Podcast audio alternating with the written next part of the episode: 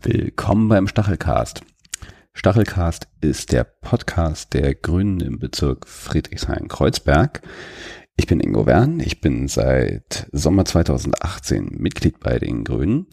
Wir möchten euch in diesem Podcast über, ja, alle möglichen Themen rund um den Bezirk oder die Bezirke berichten, unsere Arbeit, Themen, die uns bewegen, alles, was es sonst noch berichtenswertes gibt, äh, steigen aber in dieser Ausgabe ein, einem Themengebiet ein, was etwas größer ist als nur unser Bezirk, und zwar in das Thema Europa. Wir wollen bis zur Europawahl am 26.05. diesen Podcast voll unter diese Schlaglicht stellen und starten hier in der Ausgabe auch gleich mit einem Interview, was Dominik Pross mit Anna Cavazzini und Erik Marquardt, die beide auf der grünen Liste im Europawahlkampf kandidieren, geführt hat. Und dieses Interview könnt ihr auch in der aktuellsten Ausgabe der Stachels lesen, in der März-Ausgabe von 2019. Wir wünschen euch hierbei viel Spaß, freuen uns auf euer Feedback und ja, erzählt allen weiter von diesem Podcast. Bis dann. Tschüss. Ja, dann sage ich nochmal Hallo, herzlich willkommen, ihr beiden. Unsere, zwei unserer Berliner äh, Kandidatinnen und Kandidaten für die Europawahl 2019. Äh, Erik Marquardt, Anna Cavazzini, hallo, nochmal herzlich willkommen. Hallo. Ähm, hey.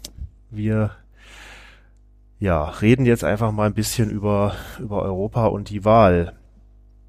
Ich habe mir überlegt, wir fangen ganz klassisch an und würde euch bitten, euch erstmal so ein bisschen vorzustellen, auch vor dem Hintergrund irgendwie euren bisherigen politischen Werdegang so ein bisschen zu skizzieren.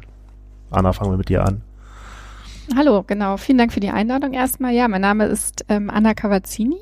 Ich bin, wie du schon gesagt hast, Europakandidatin und trete besonders mit den Themen internationale Gerechtigkeit, eine gerechte Handelspolitik, ähm, eine gescheite Entwicklungspolitik an. Ähm, und es hat auch mit meinem Job zu tun. Ich arbeite gerade bei Brot für die Welt und bin dort Menschenrechtsreferentin und habe davor ähm, mich in ganz, ganz vielen verschiedenen Institutionen, Organisationen mit globaler Gerechtigkeit beschäftigt, zum Beispiel bei der UNO in New York oder auch bei anderen zivilgesellschaftlichen Organisationen wie Campact. Ich habe eine Weile im Auswärtigen Amt gearbeitet und dabei war es mir immer total wichtig, eben, ähm, dass wir auf der Welt eine, ein gerechteres Wirtschaftsmodell haben, eine gerechte Globalisierung und nicht das System, wie es heute herrscht. Und das ist auch einer der Hauptgründe, warum ich fürs Europaparlament antrete, denn ähm, ich glaube, dass man dort in Brüssel im Europaparlament ähm, sehr viele Hebel in der Hand hat, um die Welt ein Stück weit gerechter zu machen. Das äh, hört sich sehr gut an. Hoffen wir, dass das auch stimmt oder sich bewahrheitet. Äh, Erik, wie sieht es bei dir aus? Ja, ich äh, mache auch schon eine Weile Politik. Ich habe eigentlich damit ja kurz nach dem Abi intensiver angefangen und mich an der Hochschule engagiert, da bei den Bildungsstreiks 2009 irgendwie ganz aktiv mitgemacht und dann so ein bisschen Lunte gerochen, was meinem äh, Studium nicht so richtig geholfen hat, aber der Politik, dachte ich. Und äh, da habe ich mich hauptsächlich mit der Hochschulpolitik beschäftigt, bin dann irgendwie zur Grünen Jugend gekommen, weil ich dachte, ja, nur Hochschulpolitik, das ist am Ende nicht alles. Und habe dann bei der Grünen Jugend als politischer Geschäftsführer mich engagiert, war dann auch Bundessprecher bei der Grünen Jugend und bin jetzt seit dreieinhalb Jahren auch im Bundesparteirat bei den Grünen. Ich habe aber nicht nur Parteiarbeit gemacht, sondern durchaus in den letzten Jahren viel zu und Migrationspolitik vor allem auch zum Beispiel auf Fluchtrouten nach Europa. Ich war in Afghanistan ganz oft auf der Balkanroute und in den letzten anderthalb Jahren viel bei zivilen Seenotrettungsmissionen im Mittelmeer und ja, versuche eigentlich da immer das Alltägliche, was man eben so aktivistisch machen kann, mit dem zu verbinden, was man politisch machen kann. Ich glaube, das Europäische Parlament bietet sich da auch sehr stark an, weil man zum einen auch im Bereich Asyl und Migration sehr viele Hebel in der Hand hat, weil dort viel entschieden wird und Lösungen eigentlich auch nur europäisch funktionieren. Auf der anderen Seite muss man auch schauen, dass die Leute, die dort im Parlament sitzen, die dort arbeiten, auch mitbekommen, wie es zum Beispiel auf dem zentralen Mittelmeer aussieht. Da passieren momentan schreckliche Dinge, aber über die können wir ja später noch reden. Ja. Ähm, das heißt, du hast jetzt sozusagen so eine so eine richtige grundständig äh, äh, grüne Laufbahn von der von der Hochschulpolitik angefangen ähm, hinter dir bis ja wie du schon sagtest zum zum Parteirat und ähm, Anna, wie ist es bei dir? Die, die Grünen begleiten dich auch schon ähnlich lange oder wie kam es oder, oder beziehungsweise wie ähm, hast du die richtige Partei für dich gefunden? Ähm, ja, genau. Ich war nach dem Abitur, ich komme ganz ursprünglich aus Hessen, ähm, war ich ein Jahr in Mexiko, habe dort ein freiwilliges soziales Jahr gemacht und habe dann eben gedacht, okay, es ist einfach so viele Sachen, die man noch verändern muss in dieser Welt, ähm, inklusive ja Frauenrechte, so viel Armut, ähm, in Mexiko gab es natürlich auch sehr, sehr viel Gewalt und ähm, um einfach politisch aktiv zu werden, bin ich dann, als ich in Chemnitz mit dem Studium begonnen habe, auch zur Grünen Jugend gekommen, ähm, so ähnlich wie Erik. Und seitdem ähm, bin ich eigentlich in, in der grünen Politik aktiv. Ähm, letzten sieben Jahre war ich Sprecherin der Bundesarbeitsgemeinschaft Europa. Also wir haben ja bei diesen Grünen, äh, bei den Grünen diese bundesweiten Arbeitsgemeinschaften wie die kleinen Thinktanks der Partei, die sozusagen parteipolitische Positionen weiterentwickeln. Und ähm, so habe ich mich eben ehrenamtlich in den letzten Jahren immer schon mit grüner Europapolitik beschäftigt. Also zwei Urgrüne sozusagen ja, bei uns und auf unserer Liste. ähm, ja, Erik, du hast jetzt schon angesprochen dein äh, sonstiges Engagement und deine Reisen. Ähm, ja, dafür ähm, bist du ja auch bekannt, würde ich sagen. Und äh, sicherlich auch mit ein Grund, warum ähm, die äh, Leute auf der letzten äh, Bundesdelegiertenversammlung äh, gesagt haben, dass das wäre jemand fürs Europaparlament, der unsere äh, Interessen und Werte vertreten kann. Ähm, also wie kam es dazu? Ich habe jetzt mal gelesen, du hast irgendwie Chemie studiert oder sowas und ähm, bist jetzt aber eben als ja, Journalist in äh, Gebieten und, und, und Ecken der Welt unterwegs, teilweise, wo die jetzt nicht besonders schön sind. Also ähm, ja, wie, wie kam es dazu und, und, und was passiert, wenn man sagt, okay, ich, ich mache das jetzt einfach. Ich meine, man reist ja normalerweise auch nicht einfach mal so nach Afghanistan oder zur Balkanroute, sag ich mal. Ja, ich glaube, man muss erstmal sagen, dass ja, wir vielleicht schon lange bei den Grünen aktiv sind, aber wenn ich Wahlkampf mache zum Beispiel, kommt mir an Ständen dann oft ähm, Leute und sagen so, oh, Kosovo-Krieg, Hartz IV, Afghanistan, ja. was habt ihr da alles gemacht? Ja. Und als die Grünen an die Regierung kamen, war ich elf Jahre alt. Ne? Also ich habe da ähm, natürlich sozusagen ein bisschen Verantwortung auch bei den Grünen irgendwie dann diese Fragen zu beantworten, wie man dazu vielleicht kam, äh, dass man auch mal falsche Entscheidungen getroffen hat. Aber ich glaube schon, dass es wichtig ist, nochmal festzuhalten, dass wir ja nicht jetzt irgendwie hier kandidieren, um das grüne Parteiprogramm ähm, aufzubeten ähm, weil das unsere Bibel ist, ne, wo wir jeden Tag zu beten oder so, sondern weil wir halt äh, die grüne Plattform sehen oder zumindest, also ich will jetzt nicht für alle mitsprechen, aber ich denke, meinen sie auch, weil wir die grüne Plattform sehen, wo man sich gut engagieren kann und da ist oft ja Parteiengagement von Bewegungsengagement gar nicht so richtig auseinanderzuhalten, weil wir auch bei vielen Projekten sehen, dass das Hand in Hand geht. Ich habe zum Beispiel auch gemerkt, dass ich, als ich damals Sprecher bei der Grünen Jugend war und gerade die Diskussion 2015 losging, ähm, wie viele Leute kommen da eigentlich auf die griechischen Inseln, was passiert mit denen, wie wird mit ihnen umgegangen, ist das noch menschenwürdig, was dort ähm, diese Fluchtbedingungen irgendwie hergeben? Und mir war eigentlich wichtig, auch in Deutschland mal dafür zu sorgen, ich habe da schon als freier Fotojournalist gearbeitet, in Deutschland auch dafür zu sorgen, dass es mehr Einblick gibt, wie sind eigentlich die Situationen außerhalb von Deutschland, weil man ja oft das Gefühl hat, wenn in Deutschland über Flucht und Migration diskutiert wird, dass die Geflüchteten dann in bestimmten Kreisen, bestimmten, bei bestimmten Leuten gar nicht so richtig ähm, als Menschen gesehen werden, dass man denkt so, oh, wenn die weg wären, dann wäre alles ein bisschen besser und man macht sich aber oft gar keine Gedanken, was passiert, wenn die Leute weg wären. Dass es natürlich zum Beispiel für Eltern auch eine Zumutung teilweise sein kann, wenn dann die Tonhalle belegt ist mit Leuten, die dort wohnen müssen und die Kinder nicht zum Schulunterricht kommen können, kann ich schon einsehen. Aber man muss sich immer klar machen, dass die Leute, die da nicht in Tonhallen unterkommen sind oder so, dass die am Ende eben vielleicht in Damaskus äh, unter einer Fassbombe liegen würden. Und ich glaube, da muss man sich schon nochmal vor Augen führen, wie die Situation der Menschen eigentlich ist, was sie bewegt zur Flucht, was sie auch für spannende Geschichten zu erzählen haben und wie viel Motivation die Leute auch oft mitbringen, obwohl sie so schlimme Erfahrungen gemacht haben. Und ich glaube, es ist wichtiger, darüber zu berichten, als über die Debatten, die wir gerade immer hören, wenn zum Beispiel die CSU sich da hervortut mit irgendwelchen äh, Begriffsneuschöpfungen, Asyltourismus oder Anti-Abschiebeindustrie. Ich glaube, da wird viel zu viel gehetzt und viel zu wenig geschaut, wie konkret die Situation vor Ort ist. Und ich möchte ein bisschen dazu beitragen, dass wieder Sachlichkeit in die Debatte einkehrt. Und ähm, äh, war es oder ist es irgendwie besonders schwierig, dann in, nach Afghanistan oder, oder irgendwie in solche sonstige Krisengebiete zu kommen? Ist es irgendwie, äh, weiß ich nicht, abgeriegelt oder kann man sich da tatsächlich einfach ein äh, Flugticket nach Kabul buchen und dann ist man halt da? Ja, man braucht in einigen Ländern der Welt ja auch mit einem deutschen Pass noch ein Visum. Es sind gar nicht so viele am Ende. Die meisten Leute auf der Welt brauchen für fast alle Länder ein Visum. Wir können ziemlich frei reisen. Auch nach Afghanistan ist es so, dass man eigentlich einigermaßen leicht ein Visum bekommt, aber das schützt einen natürlich nicht vor den Gefahren, die dort in Krisengebieten auch vorherrschen. Man muss sich dann auf solche Reisen schon gut vorbereiten. Auch wenn man zum Beispiel Seenotrettung im Mittelmeer machen will, muss man ja nicht einfach auf ein Boot steigen und losfahren, sondern mhm. sich auch auf solche Sachen vorbereiten, damit man da auch eine Hilfe an Bord ist. Aber am Ende ist es natürlich nicht so, dass es für mich jetzt besonders kompliziert ist, dorthin zu reisen. Viel komplizierter ist es für Leute, die von dort fliehen wollen, wieder dahin zu reisen, wo ich herkomme, nämlich nach Europa zum Beispiel. Hm. Ähm, Anna, du hast ja vorhin erzählt von, von deinen Themen ähm, gerechter Handel, gerechte ja, Wirtschaftspolitik vielleicht.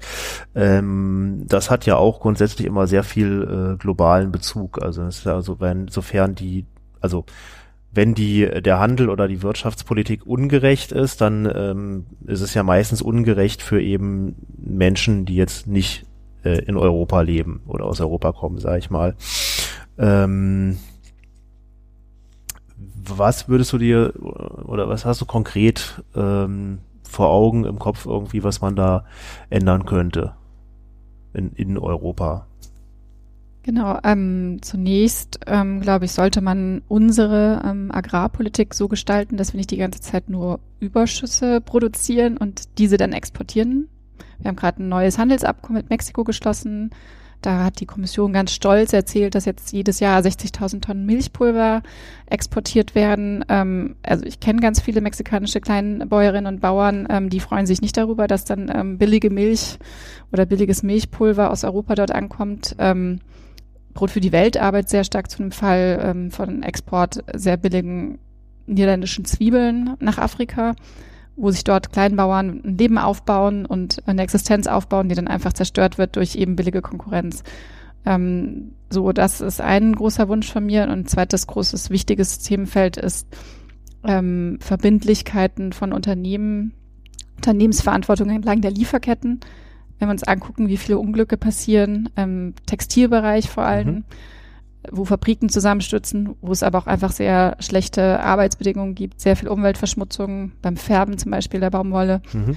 ähm, finde ich, dass europäische Unternehmen auch dafür haften müssen, dass entlang ihrer gesamten Lieferkette, wenn dort Menschenrechtsverletzungen oder Umweltprobleme ähm, entstehen.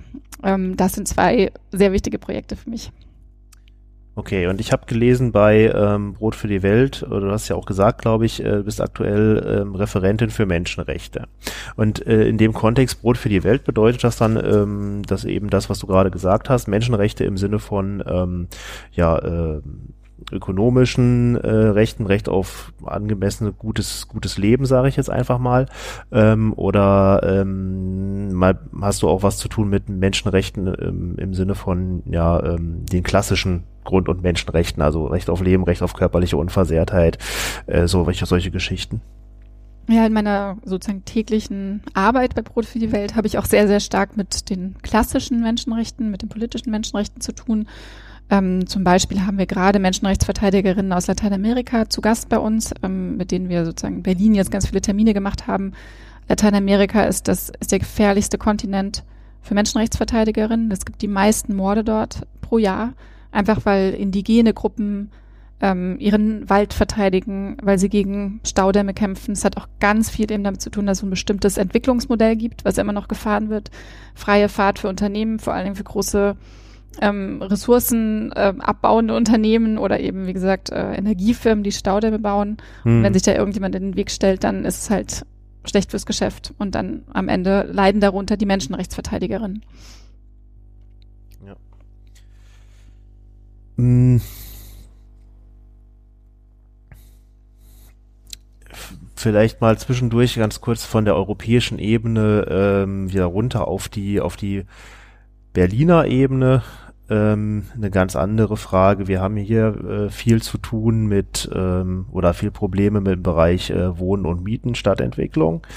Ähm, hier gibt's von grüner Seite, insbesondere in Friedrichshain-Kreuzberg, ja in letzter Zeit da etliches an, an Vorhaben, Initiativen, Stichwort Rekommunalisierung äh, oder auch bis hin zu Enteignung, äh, Rückkauf, Vorkaufsrecht, diese ganzen Geschichten. Ähm, frage ich jetzt mal ganz, ganz offen irgendwie, wie, wie ist das aus eurer Sicht äh, zu bewerten?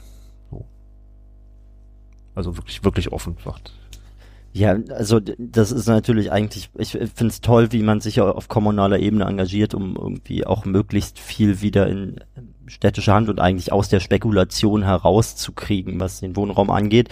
Finde auch echt gut, was Florian Schmitter macht. Ich glaube, dass es am Ende so ist, dass man auf kommunaler Ebene immer begrenzt handlungsfähig ist, weil man merkt, okay, es gibt da eben ja nicht unendlich Geld, um Dinge anzukaufen, es gibt nicht unendlich rechtlichen Spielraum. Und ich finde schon, dass es da eine sinnvolle Idee ist, mal darüber nachzudenken, ob nicht in letzter Konsequenz, wenn alle Maßnahmen nicht greifen und Leute sich nicht an bestimmte Regeln halten, man eben auch sagen kann, dass man das Recht auf Wohnen höher hält als das in dem Sinne dann Eigentumsrecht. Es geht ja auch nicht darum, Leuten irgendwas wegzunehmen, sondern sie ja dann auch angemessen zu entschädigen, um irgendwie einen Weg zu finden, wie man politisch auch dann so Einfluss nehmen kann, die Mietpreise zu begrenzen. Es fehlt halt im Kapitalismus gerade so ein bisschen, fehlen die richtigen Schalthebel, um hinzubekommen, dass man Wohnraum angemessen ähm, bepreisen kann. Wenn man das dem Markt überlässt, wird sich das nicht ändern und deswegen finde ich schon gut, da über neue Ideen nachzudenken und ich finde die Debatte, die gerade stattfindet um Enteignung, auch ziemlich gut. Das ist natürlich so, dass Konservative da was dagegen haben. Im Zweifelsfalle ähm, bekommen sie ja auch hohe Parteispenden von Leuten, die davon profitieren, dass die Regelungen sind, so wie momentan und so. Aber ich glaube, dass ähm, ja die Parteispenden der CDU am Ende nicht wichtiger sein können als der Wohnraum in Berlin. Und da sollte man auch gucken, dass der Lobby-Einfluss in Berlin zum Beispiel auch nicht größer ist, als er sein muss und dass man auch diese Schreckgespenste, dass sozusagen ähm, Stalinismus eingeführt wird jetzt mit der Debatte oder so, der, der manchmal also auch wirklich rechtspopulistisch argumentiert, auch von den Konservativen, ähm, dass man das nicht zu ernst nimmt und sich um die tatsächlichen Probleme der Leute vor Ort kümmert. Ähm, ja, eine sehr gute Frage. Also ich bin davon auch eben gerade selber betroffen. Ich musste gerade aus meiner WG ausziehen und ähm, jetzt hier in Kreuzberg eine neue Wohnung suchen. Also ich wollte auch gerne in Kreuzköln bleiben mhm. und ähm, habe einfach selber gemerkt, wie äh, verrückt das hier gerade ist und ähm, für die meisten Leute wahrscheinlich einfach gerade immer unbezahlbarer wird und das ist unglaublich schade, weil das zerstört einfach eine Stadt. Also ich habe wie gesagt eine Weile in New York gelebt für die Arbeit und habe gesehen, was dort auch eben hohe Mieten mit einer Stadt machen, dass sich halt das nur noch die Reichsten der Reichen le leisten können, wirklich im Stadtkern zu wohnen. Ähm, und alle Künstlerinnen und Leute, die studieren oder so, immer weiter in den Rand gedrängt werden. Das ist schon echt eine Entwicklung, die man nicht kopieren sollte. Ähm, es hat aber auf jeden Fall auch eine ähm, europäische Dimension und man kann sich, glaube ich, auch sehr schön an anderen Städten in Europa orientieren. Zum Beispiel Barcelona kämpft irgendwie mit den gleichen Problemen, auch noch mit eben sehr hohem Tourismus. Ähm, was macht die Stadt dagegen? Es hat auch äh, eine progressive Regierung. Man kann sich sehr schön überlegen oder abschauen, was die gerade an Maßnahmen treffen. Wenn man sich Wien anschaut, ne, das ähm, sehr hohen Anteil an städtischen Wohneigentum noch hat und dadurch sehr, sehr geringe äh, Mieten garantiert. Äh, Negativbeispiel vielleicht London. Also ich glaube, man kann schon auch ein bisschen gucken, eben was europaweit ähm, andere Städte machen und ähm, ja, weil das Thema so wichtig ist, haben wir ähm, das auch ins europäische, ins europaweite Wahlprogramm der Grünen mit aufgenommen als ein Punkt, ähm, nämlich Affordable Housing heißt das dann. Ja, das ist sicherlich äh, das Thema. Also ich meine, das kam ja schon häufiger auf, Stichwort die soziale Frage des 21. Jahrhunderts. Also klar, das ist äh, äh sehr, sehr aktuell und sehr, sehr dringlich, dieses Thema eigentlich. Ja, das geht ja da auch, natürlich geht es hier in Friedrichshain-Kreuzberg um, um Mietpreise und das ist sozusagen ein ganz wichtiger Punkt, aber wir haben viele Gegenden auch in Deutschland, wo die Leute im Wesentlichen auch bei günstigen Mieten sich teilweise nicht nur abgehängt fühlen, sondern wirklich abgehängt sind. Und ich finde eigentlich wichtig, dass man sich auch darum so ein bisschen kümmert. Es muss ja nicht jeder nach Friedrichshain-Kreuzberg ziehen, wenn es ihm eigentlich nur darum geht, dass er eine, eine, Kita findet, dass er irgendwie einen Laden um die Ecke hat, wo er einkaufen kann oder sie und dass man irgendwie vielleicht auch noch ein bisschen, sagen wir mal, in die nächste Gegend kommt, ohne da nur zweimal am Tag mit dem Bus hinzukommen und so. Und da finde ich, ja, da kann man auch auf europäischer Ebene zum Beispiel auch Details, an die man gar nicht denkt, aber Kulturförderung und auch mit den, ähm, ja, also ganzen Wissenschaftsstandorte, die zum Beispiel ja auch mehr im Osten jetzt mal angesiedelt werden könnten, wenn man sich da um ähm, Forschungsförderung kümmert und so weiter auf europäischer Ebene. Und dass man da so ein bisschen guckt, wie man da auch eine Struktur und Infrastrukturförderung auch schaffen kann, die dann ja nicht sozusagen nach CSU-Wahlkreisen geht, wo am Ende dann irgendwie jeder direkt gewählte CSU-Abgeordnete eine neue Straße in seinem Wahlkreis braucht, um wiedergewählt zu werden, sondern wo man echt guckt, was, was brauchen die Leute eigentlich, um vielleicht auch dafür zu sorgen, dass gar nicht alle das Gefühl haben, dass sie jetzt in die größte Stadt ziehen müssen, genau ins Zentrum, weil man woanders irgendwie gar nicht am an der Gesellschaft teilhaben kann. Ähm, das ist auf jeden Fall auch äh, sehr, sehr wichtige Punkte, würde ich sagen. Äh, der Gegensatz oder ja, es ist kein Gegensatz, aber das Miteinander von ähm, städtischem und ländlichem Raum sozusagen, ja, das hat, muss unterschiedlich angegangen werden, denke ich, aber beides ist, ist wichtig. Hm. Ähm, ja, ich greife jetzt mal das Stichwort, was du gerade gesagt hast beim Städtevergleich ähm, der europäischen Metropolen, London. Äh, London, Europawahl 2019. Also natürlich bleibt es uns jetzt nicht erspart, auch noch irgendwie den bedrohenden, sage ich mal korrekterweise, den drohenden Brexit zu thematisieren. Ähm, ja, was, was glaubt ihr, wie, wie würde sich das zukünftige Europäische Parlament und die europäische Politik und die Arbeit dort drin und natürlich so gesehen auch die komplette EU äh, verändern, wenn jetzt tatsächlich ähm, es zu diesem Brexit kommt, Großbritannien ausscheidet? Oder glaubt, beziehungsweise glaubt ihr, das wird sich noch abwenden lassen? Also grundsätzlich muss man zu dem Thema noch mal einmal sagen, man kann es nicht oft genug sagen, dass ähm, diese ganze, das ganze Brexit-Referendum eben natürlich auf einer sehr, sehr nationalistischen, teilweise fast schon eben xenophoben, rassistischen Kampagne der ähm, Leave-Kampagne irgendwie aufgebaut ist, aufgebaut war und ähm, die Menschen meiner Meinung nach auch nicht einen richtigen Überblick hatten über das, über was sie genau abstimmen, denn es geht, ging um einen Satz und es wurde überhaupt nicht klar, welche Szenarien, die jetzt ja auf dem Tisch liegen. Also weicher Brexit, harter Brexit, No Deal, Deal, Backstop. Also es gibt jetzt einfach verschiedene Szenarien. Als die Leute damals über das Referendum abgestimmt haben, ähm, konnten sie meiner Meinung nach noch gar nicht so genau in die Zukunft blicken, was das eigentlich wirklich für sie bedeutet. Und deswegen gibt es ja auch sehr, sehr viele Leute, auch die ähm, Grünen äh, in UK, die halt eben ein People's Vote fordern, also eine erneute Abstimmung ähm, über die verschiedenen Szenarien, die jetzt einfach ganz konkret auf dem Tisch liegen. Ähm, und es gibt aber viele ähm, äh, Stimmen, die, die sagen, dass wir eigentlich gerade immer mehr auf ein No-Deal ähm, Szenario irgendwie zusteuern, weil alle anderen ähm, Möglichkeiten immer unwahrscheinlicher werden. Aber ich kann auch nicht die äh, Kristallkugel lesen, deswegen äh, kann ich mich da jetzt auch nicht festlegen. Also was ich auf jeden Fall noch sagen möchte, ist, dass es natürlich ein riesiger, riesiger Verlust wird. Ähm, also insbesondere auch für uns Grüne. Wir haben sechs Abgeordnete ähm, aus UK und ähm, die alle echt auch eine richtig gute, tolle Arbeit machen und so. Und die sind dann für uns auch als Fraktion ein riesiger Verlust. Ähm, aber insgesamt natürlich auch ähm, kulturell eines der größten Länder in der, in der EU. Wenn Großbritannien austritt, dann äh, ist das schon richtig schlecht. Um nicht alles nur schlecht zu reden, kann man denken, ein paar positive Dinge oder ein paar positive Effekte könnten sein, dass man sich manchmal vielleicht im Rat jetzt über Sachen einig wird, wo vorher Großbritannien immer blockiert hat, zum Beispiel in der Steuerpolitik. Mhm. Ja, ich hoffe einfach auch, dass man den Leuten, die da über diesen einen Satz abstimmen konnten, jetzt nochmal die Möglichkeit äh, gibt, über das, was am Ende auf dem Tisch liegt, abzustimmen, dass das irgendwie als undemokratisch empfunden wird, verstehe ich nicht so richtig. Ich glaube eher, dass der Hintergrund dieses ähm, Votum zu verhindern ist, dass äh, zum einen das für manche peinlich wäre, wenn man alles umsonst gemacht hat, zum anderen natürlich auch die Leute, die jetzt merken, dass ihre Lügen nicht mehr so ankommen, wie das damals 2016 war, dass die Angst haben, dass es mit einmal anders ausgeht. Ich habe ein bisschen das Gefühl, dass im Sprachbild, dass man irgendwie äh, jetzt fünf Leute hat, die darüber abgestimmt haben, ob man heute irgendwie zu Hause geht oder noch Party machen kann. Und äh, dann haben drei gesagt, ja, wir wollen heute unbedingt ausgehen, ähm, haben aber sich vorher gar nicht abgesprochen, ob sie jetzt irgendwie zum Bungee-Jumping, zum Italiener oder ins Berghain gehen und dann streiten sie jetzt darüber, weil irgendwie am Ende sich vielleicht einer mit dem Bungee-Jumping durchsetzen will, ähm, die anderen beiden aber Höhenangst haben oder so, ja. Und da muss man jetzt schon nochmal gucken, dass man vielleicht wirklich sich genauer abspricht, was liegt da eigentlich auf dem Tisch und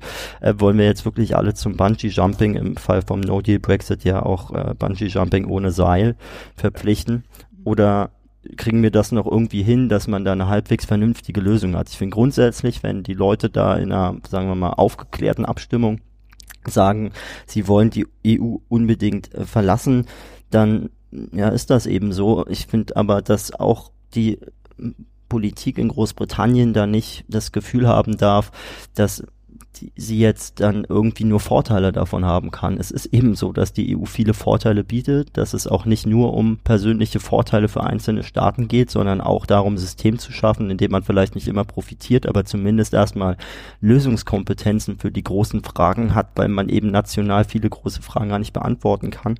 Und ich ja, finde schon dann eben wichtig, dass die EU das, was sie in den letzten Jahren der Verhandlungen auch gut geschafft hat, dass sie da geschlossen steht. Das ist ja auch nicht so, dass es besonders einfach ist, zwischen 28 Staaten sich da mal irgendwie auf eine Linie zu einigen. Und äh, man hat das Gefühl, dass die 28 diese große Aufgabe irgendwie hinbekommen, da mal eine Verhandlungsposition zu haben, aber Großbritannien das als ein Staat nicht hinbekommt, zu sagen, was sie eigentlich genau wollen. Und wir ähm, während wir das aufnehmen, sind wir ja im Februar, wissen jetzt nicht, was genau passiert. Aber ja, ich finde schon gut, wenn man zumindest erstmal sich ein bisschen Zeit verschafft. Ich finde auch, dass die Europäische Union sich da einen Ruck geben sollte und das jetzt nicht an so ein paar Monaten hängen lassen sollte, auch wenn da natürlich andere Fragen, das weiß ich, kompliziert ähm, genug ist es ja, zusammenhängen, was passiert, wenn das nach der Europawahl noch nicht geklärt ist und so weiter. Aber ich finde zumindest erstmal ein bisschen Zeit geben, ähm, dann neues Referendum machen, dann schauen, was dabei rauskommt ähm, wäre eigentlich momentan der vernünftigere Weg. Und äh, daran anknüpfen, das klang jetzt schon so ein bisschen an als zukünftige Europapolitiker in dieser Frage, wie bewertet ihr die ähm, Haltung der EU gegenüber, also der vielleicht zukünftigen neuen EU ohne Großbritannien jedenfalls gegenüber dem dem noch Mitglied äh, Großbritannien, die ja allgemein eben als relativ ähm, ja hart äh, eingestuft wird. Also dass man jetzt wirklich sagt, okay, ihr habt euch jetzt entschieden, dann dann geht jetzt auch bitte und wir machen auch keine Zugeständnisse, um euch das irgendwie zu erleichtern. Wie bewertet ihr das? Also ich finde schon die Verhandlungsstrategie äh, der EU von Beginn an zu sagen, okay, es gibt keine Rosinenpickerei, ähm, wirklich total richtig. Weil wenn man sich entscheidet, man geht aus dem Binnenmarkt raus oder man, da, wenn man sich andersrum, wenn man sich entscheidet, man lässt äh, keine EU-Mitbürger mehr in dem Land einfach so leben, dann und beendet die Freizügigkeit, dann darf man auch nicht am Binnenmarkt teilnehmen. So, also ich finde diese Verhandlungsstrategie war total richtig. Und ähm, ich würde auch sagen, dieser große Knackpunkt, um den es gerade geht, das Backstopping sozusagen, ist ja auch nicht nur eine lustige Laune der EU, sondern es hat wirklich damit zu tun, dass es einen sehr äh, krassen Konflikt gab in Irland, der befriedet wurde, wurde nach sehr viel Mühe, nach sehr vielen Jahren. Ähm, und dass man diesen Frieden nicht einfach so wieder aufs Spiel setzen will, das finde ich ehrlich gesagt auch total richtig. Es ist ja nicht so, dass die EU das einfach nur macht, weil sie Macht demonstrieren will gegenüber UK. Also ich glaube, dass die EU sehr gute Gründe hat dafür. Ich finde es einfach wichtig, dass man immer wieder signalisiert, dass wir eine freundschaftliche Beziehung in der Zukunft haben wollen, dass wir auch, das ist aus grüner Sicht sehr wichtig, ein Handelsabkommen haben wollen, was auch unseren Standards entspricht, was nicht zu einem Race to the Bottom führt mhm. und ähm, sozusagen auch gerade in UK wieder die Arbeitsstandards und Umweltstandards nach unten irgendwie ähm, rasen lässt und ähm, dass man vor allen Dingen auch an die Menschen denkt, ne? dass man irgendwie schaut, die britischen Bürger, die gerade hier leben, ähm, dass die ihre Rechte gewahrt bekommen und dass auch die EU-Bürgerinnen und Bürger, die gerade in Großbritannien leben, dass wir für die irgendwie auch kämpfen und die EU sich auch für die einsetzt und nicht, für, nicht nur für die Unternehmen.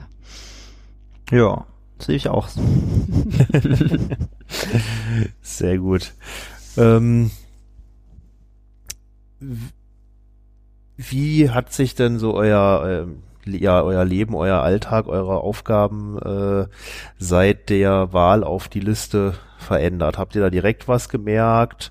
Ist das so ein schleichender Prozess? Und was erwartet ihr, was jetzt in der nächsten Zeit, äh, in der sogenannten heißen Phase vor dem, äh, ja, vor der Wahl noch auf euch zukommen wird?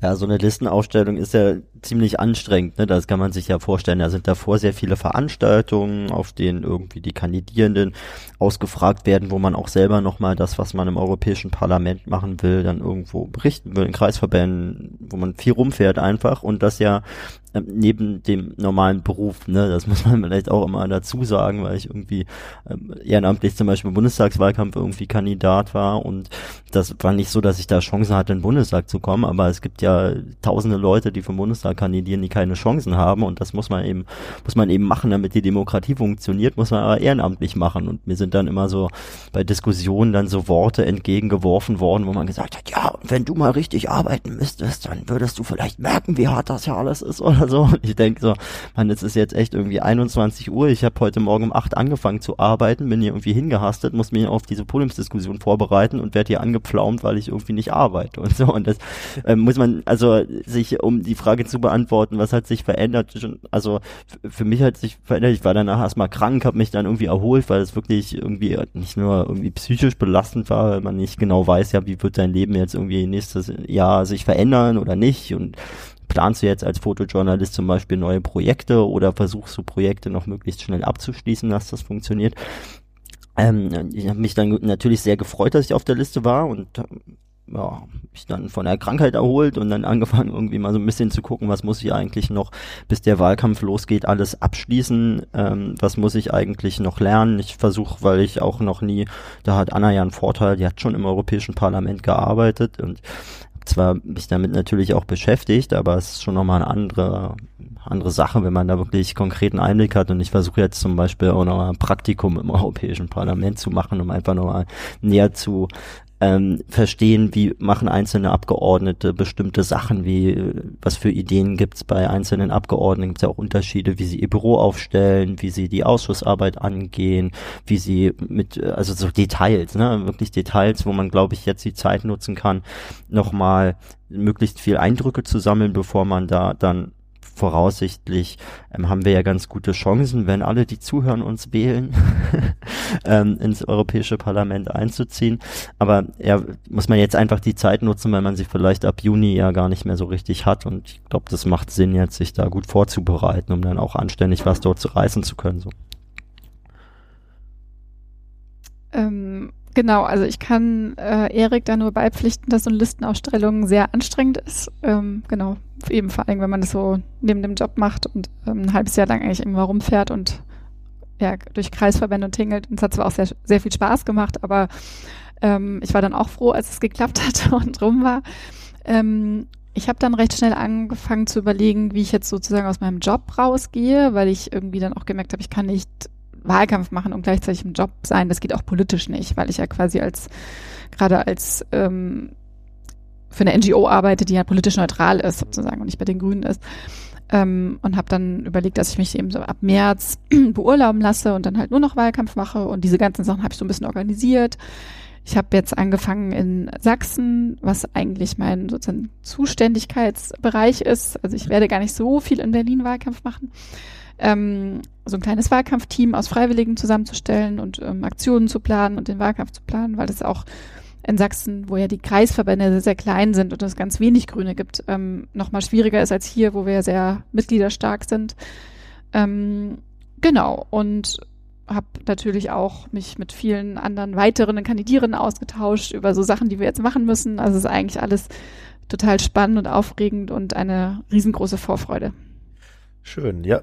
Ja, ich finde es gut, wie hier die, äh, die Stichworte und die Themen so richtig äh, durch den Raum fliegen. Den kann ich immer schön anknüpfen. Ähm, was ich auch irgendwie, was mir heute aufgefallen ist, was mir äh, sehr sympathisch ist, ist, also ihr, ihr beide seid jetzt hier beide aus Berlin äh, Kandidaten, Kandidatin, Kandidat äh, und ihr seid tatsächlich auch ähm, direkt nebeneinander sozusagen auf der Liste. Habe ich jetzt gesehen irgendwie. Ich glaube, du bist Nummer sieben und du bist äh, Nummer acht. Ähm, aber was äh, du jetzt gerade schon erwähnt hast, dein Wahlkreis in Anführungsstrichen ist äh, Sachsen, Thüringen und äh, Sachsen-Anhalt, so als Gebiet genommen. Und ähm, ja, also die erste Frage wäre, wie wird sowas zugewiesen? Warum ist es nicht Berlin? Und ähm, bei dir, Erik, konnte ich jetzt äh, im Internet irgendwie bei dem guten alten Google Stalking erstmal nichts finden. Ähm, wie ist dein Wahlkreis? Ähm, genau, also wir haben bei den Grünen für die Europawahl eine Bundesliste. Wie du auch richtig gesagt hast, wir sind auf sieben und acht, also ähm, genau, sehr nah beieinander und ähm, Deswegen sind theoretisch erstmal alle sozusagen aus dem ganzen Bundesgebiet. Aber man hat natürlich vorher in dieser ganzen Listenaufstellung, hat man sich Voten von Landesverbänden ähm, geholt. Also man hat sich Unterstützung von verschiedenen Landesverbänden geholt. Das ist dann sozusagen bei mir so gelaufen. Ich wohne zwar in Berlin und bin gerade sozusagen Berlinerin, aber ähm, habe schon gewusst, es gibt sehr, sehr viele Kandidierende aus Berlin und ähm, habe zu meinem alten Landesverband Sachsen Kontakt aufgenommen, weil ich habe da wie gesagt studiert, äh, bin dann die Grünen eingetreten, mhm. war dort Landes im Landesvorstand der Grünen Jugend ähm, und habe gesagt, hey, ich möchte das eigentlich voll gerne für euch machen. Ich möchte gerne für euch ins Europaparlament, ähm, weil ich auch eben finde, gerade solche Regionen wie Sachsen ähm, oder auch Thüringen, die ähm, bra brauchen vielleicht sozusagen grüne Europapolitikerinnen auch noch mal mehr als jetzt irgendwie zehn Leute in Berlin. Ähm, und habe denen halt versprochen, hey, wenn ich auf die Liste komme, dann kümmere ich mich danach um euch. Und genauso ist es halt passiert. Und so ähnlich war das dann auch mit Sachsen, Anhalt und Thüringen. Und deswegen konzentriere ich mich auf die drei Landesverbände, die sind auch insgesamt natürlich auch recht groß. Und das wird auch, glaube ich, alles sehr anstrengend, das ist auch nicht das genau einfachste politische Pflaster für uns Grüne, also der Boom, äh, der bundesweite Boom äh, kommt dort sehr langsam an, aber er kommt an. ähm, und äh, genau, und grundsätzlich sind das auch alles sehr tolle Landesverbände natürlich. Ja. Ja, ich, also die Situation ist ja ein bisschen so, wir wissen auch gar nicht, wie viele Leute eigentlich ins Europäische Parlament kommen von den die auf der Liste sind und ich glaube, man muss einfach nach der Wahl auch noch mal ein bisschen schauen, dass alle Gebiete abgedeckt sind. Ne? Das macht ja irgendwie äh, Sinn, sich auf einer Liste auch darüber zum Beispiel zu unterhalten vorher, sind eigentlich alle Themen abgedeckt und da achten die Delegierten ja auch drauf, die dann gucken, ach, hier gibt's eigentlich jemanden, der sich zum Beispiel um Agrarpolitik kümmert oder jemanden, der sich um Asyl und Migration kümmert oder so. Und dann wird danach auch ein bisschen gewählt. Und ich glaube, dass diese regionale Zuordnung auch nicht ganz unwichtig ist, also besonders nicht bei der Listenaufstellung, dass man aber einfach da auch ein paar Leute hat, die schon vorher sagen, okay, ich, ich möchte mich darum kümmern. Und ich würde zum Beispiel zu den Leuten mich zählen, wo ich sage, okay, also wenn irgendwo noch ein Gebiet gar nicht abgedeckt ist und man dann irgendwie da über ein Wahlkreisbüro, über Veranstaltungen, über irgendwie intensiveren Austausch noch mehr machen kann, dann würde ich mich da auch bereit erklären. Ich habe aber natürlich sozusagen auch in Berlin ähm, momentan viel in äh, Treptow-Köpenick gemacht. Ich war ja lange in Friedrichshain-Kreuzberg, bin dann aus Friedrichshain-Kreuzberg weggezogen, Klammer auf worden, Klammer zu. Äh, das Thema hatten wir ja schon, äh, wo das WG-Zimmer irgendwann teurer wurde als eine Wohnung irgendwo anders. Ähm, also nur falls, falls irgendwie Nazis zuhören, also meine Adresse wurde gerade geleakt auf so einem Nazi-Leak und so. Ähm, ich wohne da aber gar nicht mehr. Ihr könnt aufhören, da Briefe hinzuschreiben. Ähm, das ist nicht mehr meine Adresse. Ähm, das macht keinen Sinn, da Briefe hinzuschreiben. Meine Nachmieter ärgern sich ähm, auch naja, gar nicht aber, darüber, sondern schmeißen das dann weg. Aber die verbrauchen Geld fürs Porto. Ja, ja, ja, genau, genau. Stimmt, ein Brief kostet ab morgen sieben Euro, äh, achtet drauf. Ähm, also nee, nee, genau, also ich äh, werde so ein bisschen Sachen in Treptow-Köpenick machen, auch jetzt im Wahlkampf und irgendwie versuchen ein paar Sachen in Berlin zu machen, aber bin echt offen und bin jetzt auch, hab schon Wahlkampftermin in fast allen Bundesländern, also werde da irgendwie auch viel rumfahren und nach der Wahl mal gucken, wo denn noch irgendwie Strukturen äh, gebraucht werden, weil wir ja wirklich, wie gesagt, schauen müssen, dass im ganzen Bundesgebiet irgendwie Europa ein bisschen ankommt. Ich glaube, das ist auch einer der wichtigen Punkte, ähm, die wir uns alle gemeinsam auf der Liste vorgenommen haben, dass man noch ein bisschen mehr schaut, wie kann das, was in Brüssel passiert, denn wirklich auch überall noch präsenter werden in Deutschland, weil man da ja manchmal das Gefühl hat, dass gar nicht so viel ankommt und dem Gefühl muss man, glaube ich, was entgegensetzen jeden Fall. Und Stichwort Ankommen und ähm, ja, diese Wahlkreise, also wenn man jetzt sagt, ob man das jetzt schon vor der Wahl aufgrund von alten Verbundenheiten mit dem äh, ein oder anderen Landesverband macht oder eben sagt, okay, nach der Wahl, da wo ich gebraucht werde, ähm, was würdet ihr sagen, wenn man sagt, man ist jetzt irgendwie für ein gewisses Gebiet äh, zuständig, in Anführungsstrichen, als Abgeordneter, als Abgeordneter, ähm, und du hast ja gesagt, du, du hast deinen äh, sächsischen Landesverband gesagt, ich möchte es gern für euch machen. Also wie ähm, stellt ihr euch das vor, wenn ihr gewählt werden solltet, ähm, dann diese Tätigkeit für oder zumindest auch für äh, das Bundesland so und so oder für den Bez das Gebiet, was auch immer, ne, in, in Deutschland. Also grundsätzlich ist es ja so, dass es viel, viel weniger Europaabgeordnete gibt als Bundestagsabgeordnete. Und wahrscheinlich kennen schon hier die normalen Leute auf der Straße ihre Bundestagsabgeordneten nicht. Ähm, und deswegen ist es grundsätzlich immer noch mal viel schwieriger als Europaabgeordnete überhaupt äh, flächendeckend Kontakt mit, mit den Menschen aufzunehmen, auch wenn man das will und wenn man das ähm, wenn das das total wichtige Ziel ist und das wichtigste Ziel für uns alle sein sollte, dass wir sozusagen die Europapolitik und auch die grüne Europapolitik stärker zu den Menschen tragen, ist es gar nicht so einfach. Ähm, das mal vorweggeschoben. Ähm, genau, die Klassiker sind natürlich, ja, man macht ein Büro auf, ne, das hat Erik schon erwähnt, man macht viele Veranstaltungen, ähm, man macht auch ein bisschen so Regional- und Lokalpresse, weil das ja doch oft das, was die meisten Leute noch lesen. Und die haben, glaube ich, nicht so viel Europa-Content normalerweise, weiß ich nicht, in der Leipziger Volkszeitung oder so, also will ich jetzt niemand angreifen, aber vermute ich mal. Äh, und ähm, dass man einfach als Ziel hat, wirklich Europapolitik ähm, stärker zu vermitteln und aber auch Impulse von den Menschen mitzunehmen und auch schon zu überlegen, hm, wenn sich jetzt ganz viele Leute darüber beschweren, über die Neufassung der EU, ähm, was weiß ich was, äh, Dienstleistungsrichtlinie oder so, dass man das auch nach Brüssel trägt und sagt, naja, hey, meine Leute im Wahlkreis finden es aber nicht so cool. Ähm, und ähm, so auch sozusagen so einen Austausch wieder zurück nach Brüssel organisiert. Ja, genau. Ich meine, das kann man ja vielleicht auch nochmal in, in Zahlen fassen. Ne? Es gibt 96 deutsche Abgeordnete im Europäischen Parlament. Davon kann man vielleicht davon ausgehen, dass irgendwie ja, überschlagen es mal, damit rechnen einfacher wird, äh, 16 äh, Totalausfälle sind, die sich um irgendwie äh, Hirngespinste kümmern und äh, glauben, dass sozusagen jeder Migrant ein Krimineller ist, wo man auch nicht davon ausgehen kann, dass die jetzt die sagen wir, Interessen der Leute von Ort da total gut vertreten oder dass jetzt da irgendwie die Anfragen, die jetzt jemand hat, so wie könnte man das denn auf europäischer Ebene regeln, hier ist mein Problem oder so, dass die jetzt total gut beantwortet werden. Also sagen wir, es gibt 80 halbwegs vernünftige ähm, Abgeordnete aus Deutschland und ähm, das ist ja ungefähr, sagen wir, eine Person pro eine Million Einwohnerinnen und Einwohner. Also echt ziemlich viele. Das wird man nicht schaffen, dass jetzt alle dann durch die jeweiligen Abgeordneten erreicht werden, aber man kann natürlich schon versuchen, zu bestimmten Themen dann eine Fachöffentlichkeit zu schaffen. Man kann gucken, dass alle, die zu einem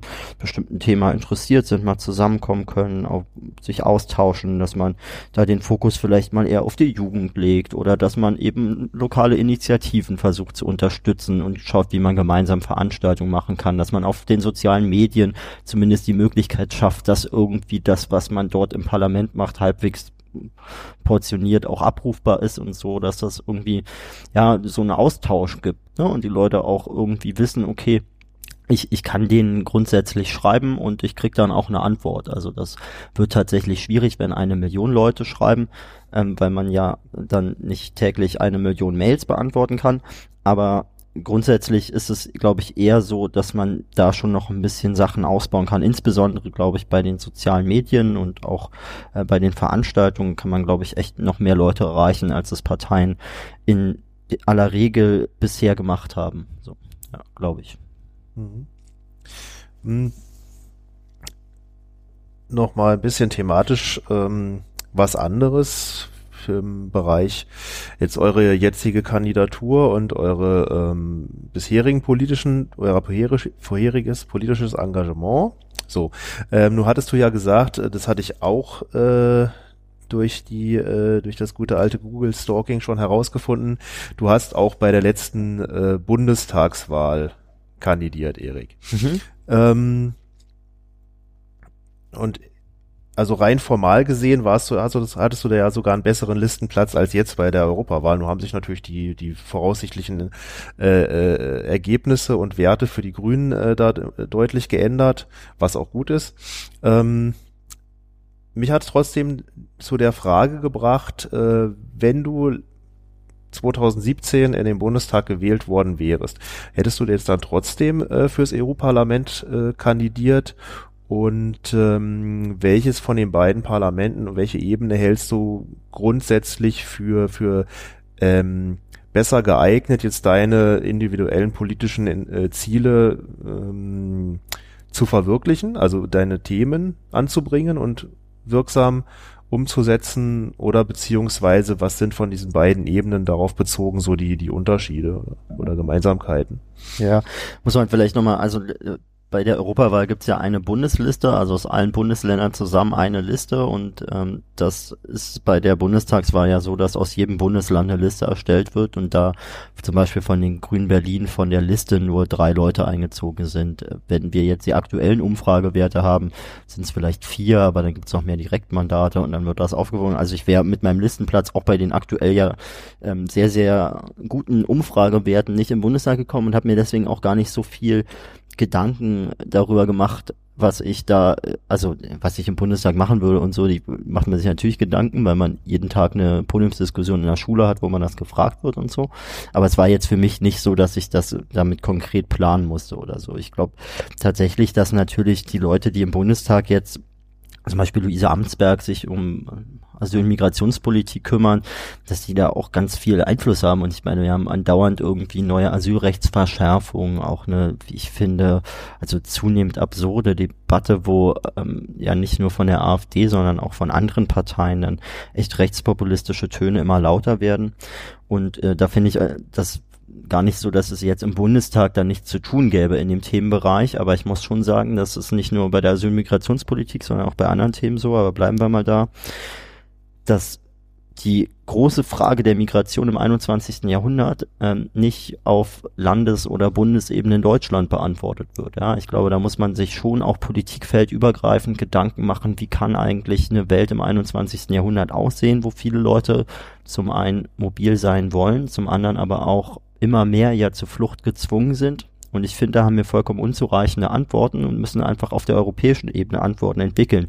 Das ist natürlich momentan nicht so leicht, weil es da irgendwie bestimmte Länder gibt, die sich einer Lösung vollkommen verweigern. Aber ich glaube, dass das nicht davon ablenken sollte, dass natürlich, ja, wenn überhaupt, dann auf europäischer Ebene da eine gute Lösung gefunden werden kann, wo man zum Beispiel gemeinsame Standards festlegt. Wie wird mit Leuten, die hier ankommen, eigentlich umgegangen? Wie kann man Rechtsstaatlichkeit in bestimmten Ländern sichern?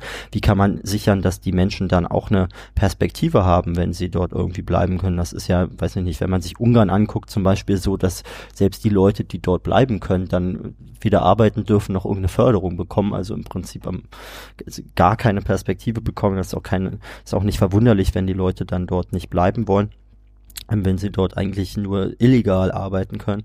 Ähm, und das ja, ist glaube ich, ist glaube ich wichtig, sich mit diesen ganzen Fragen zu beschäftigen und auch zu schauen, wie kann denn so, wie können dann europäische Werte eigentlich verteidigt werden? Also denke ich jetzt nicht an große Kriege, sondern ich denke da immer wieder ans Mittelmeer, wenn ich irgendwie merke, dass sich alle Leute, die momentan in der Europäischen Union Verantwortung tragen, nicht mal gemeinsam hinsetzen können und hinbekommen, dass man zumindest die Leute, die gerade ehrenamtlich dort Leute aus Seenot retten wollen, dass man denen ähm, ja freies Geleit gewährt, dass man die unterstützt und so, sondern selbst die werden ja noch kriminalisiert momentan und da finde ich, muss man schon auch mal in der Europäischen Union schauen, ähm, wie man den Staats- und Regierungschefs dann vom Europäischen Parlament aus noch stärker auf die Finger hauen kann und ihnen sagen muss, ja, also ähm, die europäischen Werte wollen wir nicht nur in Sonntagsreden hören, sondern eben auch im Mittelmeer umgesetzt sehen zum Beispiel. Aber gibt es viele andere Beispiele, wo ich glaube, dass man in der Europäischen Union, im Europäischen Parlament sehr, sehr viele sinnvolle Dinge tun kann. Und äh, ich hoffe, dass ich das dann auch machen darf. Ja, auf jeden Fall.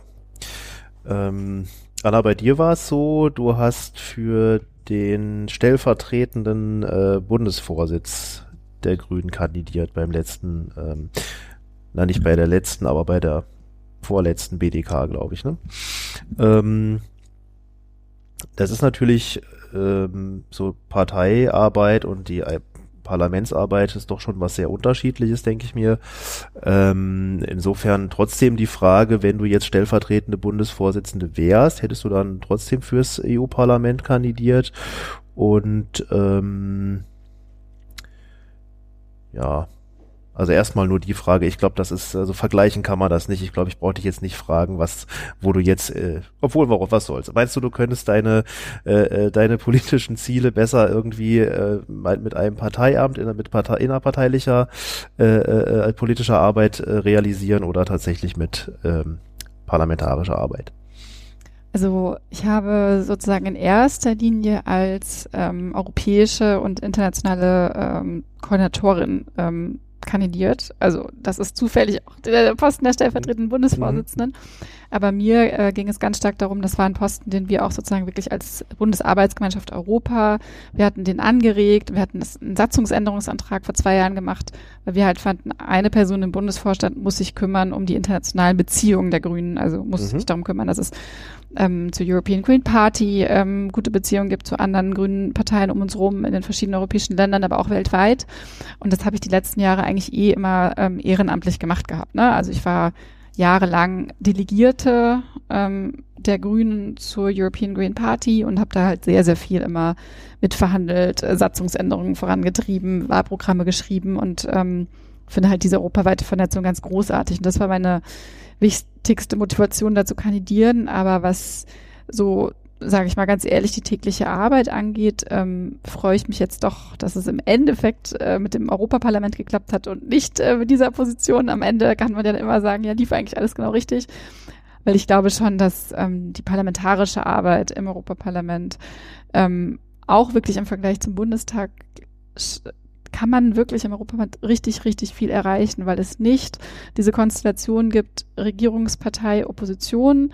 Und wenn man in der Opposition ist, kann man eigentlich fast nur irgendwie äh, die Regierung mit Anfragen nerven und so, äh, sondern man kann wirklich Änderungsanträge stellen zu allen Gesetzesvorhaben. Man kann Berichterstatterin sein. Das heißt, dass man wirklich die Verantwortung hat, als eine grüne Abgeordnete für ein gesamtes legislatives Dossier. Ähm, und das ist wirklich was, was ähm, einzigartig ist im Europaparlament und ähm, sozusagen, ich glaube, die tägliche Arbeit und den Impact ähm, unglaublich hoch macht. Ja, das ist, also kann man wirklich auch sagen, dass das eigentlich so ein Parlament ist, wie man es immer in der Schule und auch im Studium lernt, ja, wie Legislative dann im Austausch konkreter Ideen und so irgendwie arbeitet. Und das heißt nicht am Ende, dass die Ergebnisse, die da rauskommen, einem immer gefallen müssen, weil es natürlich auch von den Mehrheitsverhältnissen abhängt, die bei einer Wahl entschieden werden. Aber es äh, finde ich schon auch extrem spannend, dass man gar nicht jetzt dann eigentlich kurz nach der Wahl entscheidet, äh, wie beim Bundestag, ob man die nächsten vier Jahre gar nichts von dem, was man im Wahlprogramm hatte, umsetzen kann und nur die Regierung regeln kann. Das wird ja auch immer ein bisschen, man hat ja wirklich, wenn man in der Opposition ist im Bundestag, überhaupt nicht die Möglichkeit, irgendwas umzusetzen. Man kriegt keinen einzigen Antrag in vier Jahren durch. Das heißt nicht, dass man da nicht sinnvolle Arbeit machen kann, aber es ist eben was ganz anderes, als wirklich an diesen legislativen Prozessen teil haben zu können und dann sich einbringen zu können. Ja, der, ähm, der Slogan, der Claim für die grüne Europawahlkampagne in Deutschland wird lauten, kommt, wir bauen das neue Europa. Ähm, wie, äh, was, was fällt euch dazu ein? Was, was würdet ihr mit diesem mit dieser Aufforderung verbinden ähm, und wie, wie bewertet ihr das als, ähm, als Werbespruch sozusagen?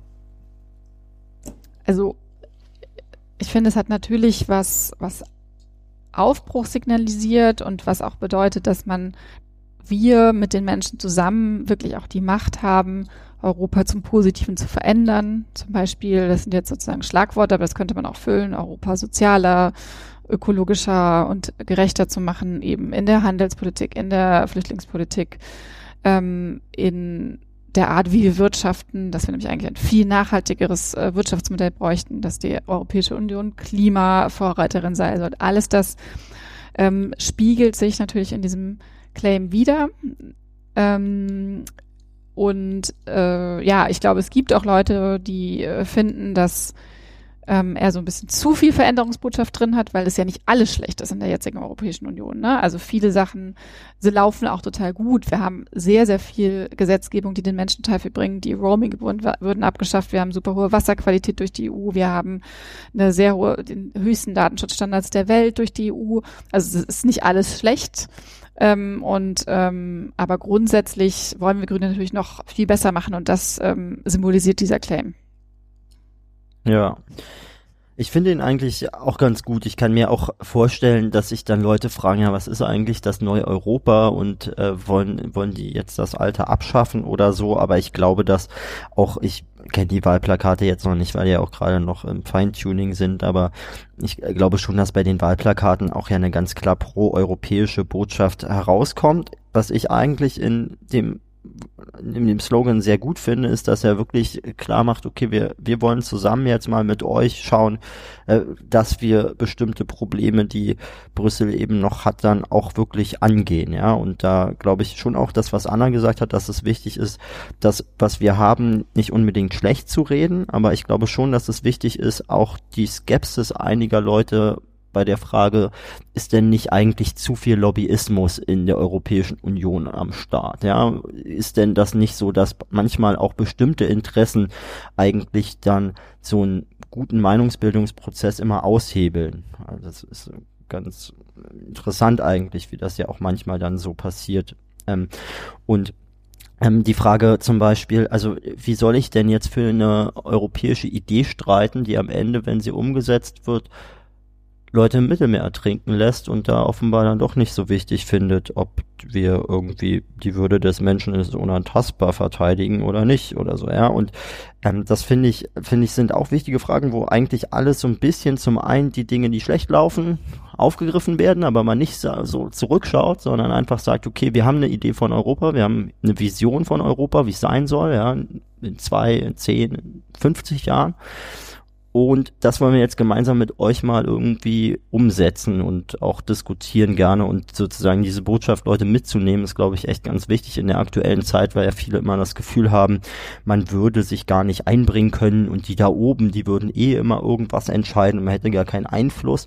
Und ich finde eigentlich ganz gut, dass wir ja nicht nur in diesem Slogan, sondern auch, wie die Grünen jetzt sich irgendwie präsentiert haben in den letzten Monaten, ähm, eigentlich schon ganz klar signalisieren, dass wir darauf angewiesen sind, dass Leute da irgendwie aktiv sich einbringen und dass die Bilder von der Parteiarbeit, wo man dann irgendwie am Stammtisch mit irgendwie 70-jährigen Männern beim Bier sitzt und sich über die anderen Parteien lustig macht oder so, nicht ganz richtig sind, sondern dass man echt in Parteien auch viel verändern kann und gemeinsam spannende Aufgabe annehmen kann, nämlich jetzt zum Beispiel in diesem Fall irgendwie Europa zu verändern, zu gestalten. Und ich finde das eigentlich ganz schön weiß aber auch, dass natürlich man immer die schwierige Aufgabe hatten, ich weiß, wie viele Seiten hat das Wahlprogramm? Sagen wir 100 oder so, vielleicht auch 200 oder 5, ist egal, aber also viele Seiten vollgeschriebenes Papier, wo wichtige Einzelpunkte drinstehen und so, dann auf einen Slogan zu komprimieren, dass das natürlich eine Aufgabe ist, wo man jetzt nicht alle immer mit glücklich machen kann und das natürlich auch ja so ein so ein Slogan dann immer nicht äh, die Komplexität der Sache ganz abbildet. Aber ich finde das eigentlich ganz nett, wobei mir im Wahlkampf eigentlich der Slogan sozusagen eher eher nachrangig. ja. ähm, jetzt stehen wir ja bei dieser Europawahl ähm, und da könnte man meinen, sieht es irgendwie in Deutschland aktuell noch äh, besser aus als in manch einem europäischen Nachbarstaat ähm, vor der Befürchtung, dass es sozusagen das ähm, das reaktionärste Europaparlament äh, der Geschichte oder zumindest der letzten zehn Jahre werden könnte von der Zusammensetzung der der Parteien her. Ähm, das ist natürlich für äh, eine progressive Partei, äh, für eine Herausforderung, könnte ich mir denken. Ähm, habt ihr euch dazu schon Gedanken gemacht, wie ihr euch entweder im, im Wahlkampf äh, dazu positionieren werdet oder wie die Arbeit eben aussehen könnte, wenn denn die, die Euroskeptiker und Kritiker äh, im künftigen EU-Parlament tatsächlich relativ stark sein sollten? Also bisher ist es ja so, dass die ähm, Rechten auch schon sehr stark sind. Das wird immer so ein bisschen übersehen. Ähm, aber noch keine Macht entfalten konnten, zum Glück, weil sie jetzt sehr zersplittert sind. Die sind halt gerade de facto in vier Fraktionen, also drei Fraktionen und eine Non-Escrit sozusagen aufgeteilt. Ähm, und ähm, als ich damals im Europaparlament gearbeitet habe, waren die auch ganz oft in den Ausschüssen gar nicht da oder haben gar nicht mit abgestimmt. Also die haben eigentlich nicht so eine ähm, starke parlamentarische Arbeit gemacht. Das kann sich jetzt natürlich ändern. Also ich hoffe, dass es das nicht tut, aber wenn sie jetzt wirklich stärker werden und vor allem, ja, wenn sie es halt schaffen, sich ähm, stärker zu vereinen, dann haben wir, glaube ich, schon auf jeden Fall ein Problem. Es wird immer noch darauf ankommen, ob sie sozusagen eine Sperrminorität erlangen, was ich nicht glaube, aber ähm, wenn sie kleiner sind als das, würde ich sagen, kann man eigentlich schon ganz gut ähm, mit dem restlichen, mit den restlichen Parteien im Parteienspektrum agieren. Es wird dann eher so sein, dass die Grünen öfter gebraucht werden, weil die Konservativen und die Sozialdemokraten zusammen keine Mehrheit mehr haben werden und dann auf kleinere Parteien wie die Liberalen und die Grünen angewiesen sind. Also es kann im Endeffekt wirklich so rauskommen, dass obwohl die rechten Parteien wachsen, was richtig, richtig schlimm wäre, der Einfluss auch von uns ein bisschen steigt, um es vielleicht auch nochmal positiv zu wenden. Genau, dass man eben auch natürlich davon ausgehen kann, dass die Konservativen nicht mehr so eine Übermachtsfraktion haben, ne? Und mhm. dass man da vielleicht auch echt andere Mehrheiten finde ich auch ähm, spannend. Das öffnet eventuell neue Möglichkeiten, auch wenn das natürlich, ich meine, das muss man sich jetzt mal aus unserer Sicht vorstellen, ne? Also wir kommen da irgendwie als sozusagen irgendwie Antifaschisten an, ähm, wollen mit Nazis eigentlich nichts am Hut haben, außer gegen sie zu demonstrieren oder eine Sitzblockade zu machen und mit einmal sitzen die da dann irgendwie im Parlament nicht neben einem, weil da noch ein paar Fraktionen dazwischen sitzen. Das ist ja zum Glück äh, von rechts bis links sortiert. Aber man sitzt schon mit dem in einem Raum, muss sich da diesen Unsinn anhören und das ist ja dann teilweise so, dass da wirklich auch offene Faschisten im Raum sitzen. Also das ja, äh, die haben ja nicht mal einen Schafspelz dabei, ja. Und ähm, das ist schon auch äh, persönlich, glaube ich, sehr anstrengend, da irgendwie nochmal einen Umgang mitzufinden, wie man am effektivsten gegen diese Leute arbeiten kann. Man hat ein bisschen den Vorteil im Parlament, dass dadurch, dass sie ja eigentlich teilweise aus Parteien kommen, die sagen, wir wollen diesen ganzen Zirkus hier auflösen, die AfD will ja auch das Europaparlament eigentlich auflösen und so, dass man nicht erwarten muss, dass die sich an der Arbeit da besonders intensiv beteiligen, weil sie dann ja auch zeigen müssten, was man dort alles verändern kann, wie viel Einfluss man hat, wie, wie viel Gestaltungsmöglichkeiten man hat und das ähm, lassen sie dann lieber aus, weil sie dann ja auch ein bisschen dazu ähm, beitragen würden, ihre eigene Lügengeschichte aufzudecken. Und deswegen ist die Gefahr, dass sie sich sozusagen konkret an der Gesetzgebung beteiligen, nicht so groß, aber es ist schon auch, glaube ich, muss man gucken, was für Konstellationen dann entstehen, schon auch schwierig, wenn man so einen großen Block an wirklich so Leuten, die sich im Parlament gar nicht beteiligen wollen, die das alles schlecht reden, die eigentlich äh, Lügen erzählen und so und da einfach nur Hetze betreiben und auf, auf Stimmungsmache aus sind. Und wenn die dann dafür sorgen, dass eben natürlich der Gestaltungsspielraum der anderen, die dann insgesamt zwar noch eine deutliche Mehrheit haben, aber ne, sich irgendwie auch nicht ähm, unbegrenzt sortieren können, was dann zu mehr Parteienkonstellationen führt und so, dass das auch den Gesamtgestaltungsspielraum natürlich einschränkt, weil man zum Beispiel auch als Grüne dann eben gucken muss, wie kommt man denn auch zu einer Situation, wo zum Beispiel die Sozialdemokraten und die Konservativen zustimmen können. Da ist, glaube ich, auch die Herausforderung, dann da noch äh, möglichst viel Grün rein zu verhandeln in die Fragen, die da ähm, dann gestellt werden, weil wir ja im Verhältnis zu den Sozialdemokraten und den Konservativen am Ende doch eine kleinere Fraktion ähm, werden, zumindest was die aktuellen Umfragen sagen. Ähm, Nochmal vielleicht die, Frage oder besser gesagt die, die Aufgabe, mh, hm, nennt doch bitte mal jeweils ähm, einen Punkt, bei dem sich ähm, die EU, ähm, was, was verändert werden sollte oder müsste aus eurer Sicht, so das Wichtigste. Und äh, demgegenüber so ein Punkt, was, äh, was so richtig gut läuft, also was ihr fast für, für das Beste an der EU haltet. Ich kann, also, äh, nehmen wir mal abwegige Punkte, auf die man sonst nicht, äh, die anderen kennt man vielleicht schon oder so, aber, also, Ähm, was wirklich schlecht läuft ist, und das sieht man an so kleinen Beispielen, dass manchmal der Einfluss und wirtschaftliche Interessen dann doch zu viel Raum haben bei der Entscheidungsfindung. Das kann man bei so einem Punkt sehen, wie zum Beispiel bei Kabeljau und bei der Scholle in der Nordsee. Ne? Also bei der Scholle hat man sich ziemlich frühzeitig dafür entschieden, dass man den wissenschaftlichen Untersuchungen, die es da gab, folgt und sagt, so ja, das ähm, müssen wir wohl beachten. Ansonsten wirtschaften wir eigentlich unser Meer zugrunde und haben dann keine Schollen mehr. Das war ja dramatisch auch, was da an Überfischung stattgefunden hat. Da hat die Europäische Union gute Fangquoten für die Scholle, auch nach den wissenschaftlichen ähm, Gutachten sozusagen ist ihnen gefolgt und dann konnte sich der Schollenbestand wieder erholen, was gut ist für alle, für die Nordsee, für die Schollen und für die Fischerei. Und ähm, beim Kabeljau zum Beispiel hat man sich aber aufgrund von Lobbyinteressen dann dagegen entschieden, den wissenschaftlichen Erkenntnissen Erfolge zu leisten, hat gesagt, naja, Kabeljau, das ist alles gar nicht so schlimm. Äh, Kabeljaubestand sozusagen völlig runtergegangen, bis man jetzt auf die Idee kommt, wo es wirklich ganz schlimm geworden ist vor ein paar Jahren, dass man da vielleicht doch was machen muss. Und da finde ich, könnte man bei Fischereiquoten hat es 30 Jahre gedauert, bis sich da ähm, die Fischereiministerium auf eine Linie einigen konnten. Da könnte man vielleicht doch ein bisschen gucken, dass sich sozusagen die realen Erkenntnisse etwas schneller durchsetzen bei bestimmten Punkten. Also da finde ich, ist der Lobbyismus auf jeden Fall was, was verändert werden müsste. Und ich glaube aber, und da möchte ich dann allgemein bleiben, weil man bei der Frage, was läuft eigentlich richtig gut in der Europäischen Union, immer so Gefahr läuft, irgendwie jetzt zu gucken, ja, und ist eigentlich gibt's jetzt mehr Vor- oder mehr Nachteile bei der Europäischen Union. Was richtig gut läuft, ist eigentlich meiner Meinung nach, dass wir grundlegend, unabhängig davon, wie das in Details aussieht, da eine Staatengemeinschaft geschaffen hat, die also in einem transnationalen Parlament am Ende doch relativ viele Möglichkeiten geschaffen hat, Einfluss zu nehmen und wirklich große Fragen anzupacken. Da wird dann viel über kleine Details gesprochen und ob jetzt diese Verordnung genau richtig ist.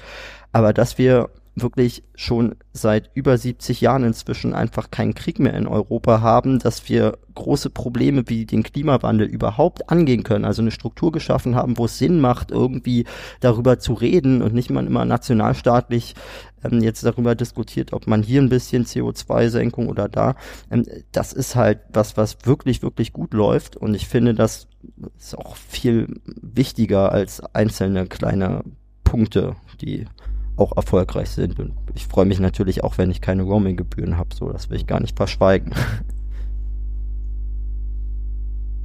Ähm, ja, daran anschließend ähm, ist es, glaube ich, wichtig zu sagen, dass eben auch nicht alles, was schlecht läuft, die EU an sich irgendwie falsch macht, sondern ganz oft muss man auch mal die ähm, Leute beim Namen nennen. Es sind oft die Mitgliedstaaten, die im Rat irgendwas blockieren und dann kommt irgendwie eine gute Entscheidung nicht zustande. Oder es ist so, dass die Mitgliedstaaten im Rat irgendwas zustimmen und dann zu Hause erzählen, ah, die scheiß EU hat jetzt schon wieder irgendwas beschlossen und distanzieren sich halt davon. Da kommt halt auch sehr, sehr viel Frust, kommt auch durch so eine unklare äh, Zuständigkeit oder so eine unklare Zuschreibungsmechanismus, ähm, der hier in der, auch in der deutschen Politik halt leider hm, sehr stark vertreten ist. Also grundsätzlich finde ich, ähm, das, was man auf jeden Fall noch verbessern müsste, ist auch irgendwie so ein bisschen ein alter Schuh, aber man kann ihn nicht oft genug sagen. Das Soziale hinkt halt einfach der wirtschaftlichen Integration hinterher. Das ist auch ganz bewusst so gewesen. Das ist immer noch so, die Mitgliedstaaten haben keine Lust, ähm, soziale Kompetenzen nach Brüssel abzugeben. Und das hat im Umkehrschluss zur Folge, dass ähm, der Sozialschutz und ähm, die soziale Agenda innerhalb der EU immer noch hinter der wirtschaftlichen Agenda ansteht. Ähm, und deswegen fordern wir Grüne zum Beispiel auch soziale Mindeststandards, einen europaweiten Mindestlohn, eine Mindesteinkommensrichtlinie, die garantiert, dass man einen bestimmten Prozentsatz äh, des nationalen Einkommens sozusagen garantiert irgendwie hat. Weil in Ländern wie Italien oder Bulgarien gibt's halt noch nicht mal äh, eine Grundsicherung. Ähm, und ähm, wir auch natürlich fordern, dass sollte es mal wieder in die Euro-Krise kommen, dass wir nicht wieder so drastische Austeritätsmaßnahmen ähm, ins Felde führen, dass die Pensionen in Griechenland irgendwie fünfmal gekürzt wurden, dass sowas halt nicht passiert. Ähm, das finde ich total wichtig, weil das ist ja das, wo die Leute auch wirklich einen Hass bekommen haben auf die europäische Politik, wo sie gesagt haben, okay, ähm, das müssen wir jetzt alles hier durchführen, weil die Troika oder irgendwelche Leute in Brüssel das sagen und das ähm, geht halt gar nicht. Ähm, genau, was ich finde, was immer noch so die eine der größten Errungenschaften ist, die auch gut läuft. Ähm, leider waren so Leute wie Seehofer und ähm, Söder wollten das auch so ein bisschen oder attackieren das auch, ist halt die Freizügigkeit. Ich finde immer noch, dass es halt de facto keine Grenzen gibt innerhalb der EU, dass man überhin reisen, leben, arbeiten, studieren, was weiß ich kann, ist einfach wirklich schon eine riesen Errungenschaft, die insbesondere ja die jungen Leute nutzen und durch diese Bege Begegnungen, diese persönlichen Begegnungen auch wiederum einen viel stärkeren Bezug haben zu dem europäischen Gedanken. Auch beim Brexit haben halt ähm, die ganzen jungen Leute oder die Mehrzahl der jungen Leute dafür gestimmt, in der EU zu bleiben. Ähm, und ähm, das ist, wie gesagt, für mich immer noch eine der größten Errungenschaften und es ist einfach auch mega schade, dass entweder die CSU durch die Grenzpolizei oder Dänemark durch den Wildschwein, sogenannten Wildschweinzaun jetzt versuchen, diese Freizügigkeit einzuschränken. Ja, das äh, von dem Wildschweinshorn habe ich auch gehört, ja. Hm. Naja, also auf jeden Fall Freizügigkeit und ähm, ja, die, ähm, die grundsätzlichen Errungenschaften ja eigentlich. Ne? Der, der ja, die ja auch von allen positiv bewertet werden. Ich meine, wir haben allgemein gar keine so schlechte Stimmung zur Europäischen Union, aber ich habe schon ein bisschen das Gefühl, dass das, was gut läuft, den Leuten einfach, es wird so hingenommen mhm. und man denkt so, oh, das ist eh so und das geht uns ja nicht nur bei der Europäischen Union so, dass es für nicht nur die junge Generation, sondern alle irgendwie völlig normal ist, im anderen Land auch arbeiten zu können, grundsätzlich dahin reisen zu können, dass man Frieden hat und so, das wird alles so hingenommen, aber es wird auch auf, auf Bundesebene oder selbst im Land so hingenommen, dass man eben, man hat hier seine Freiheiten, man kann leben, wie man will, man kann sich irgendwie, hat bestimmte Rechte, die werden eingehalten, ähm, dass so eine Rechtsstaatlichkeit, äh, Weltoffenheit, dass irgendwie so bestimmte Menschen- und Grundrechte geachtet werden und so, das ist ja noch gar nicht so lange so in Deutschland und in Europa. Und ich finde schon, dass man sich das nochmal mehr bewusst machen sollte, dass das eben auch nicht vom Himmel gefallen ist, sondern dass das Leute über ganz lange Zeit irgendwie erkämpft haben. Und dass es so zum Beispiel eine europäische Menschenrechtskonvention gibt, die jetzt angegriffen wird, ja auch wichtig zu sagen, dass sie natürlich verteidigt werden muss. Da sind mir viele Leute leider zu leise so, ne? Da reicht's uns auch nicht, wenn man alle fünf Jahre mal einmal Grüne wählt, sondern eigentlich muss man echt gucken, wie man wieder ja eine große politische Bewegung schaffen kann, wo sich viel mehr Leute dann irgendwie dafür auch politisch einsetzen, dass die Freiheiten, die wir hier in Europa haben, verteidigt werden und dass Grund- und Menschenrechte auch für alle auf dem Planeten gelten und das nicht abhängig von der Hautfarbe ist und so. Das ist äh, die Vision, äh, zu der eigentlich Europa mal angetreten ist. So verstehe ich das auch. Und ähm, ich würde sagen, ich wünsche euch ganz viel Kraft und äh, Erfolg, um eben auch diese dieses Gute von Europa dann zum Vorschein zu bringen an den entsprechenden Stellen und und auszubauen. Und äh, sag vielen Dank, dass äh, ihr euch die Zeit genommen habt und heute hier wart. Ja, danke für die Einladung. Danke für die spannenden Fragen. ja, cool.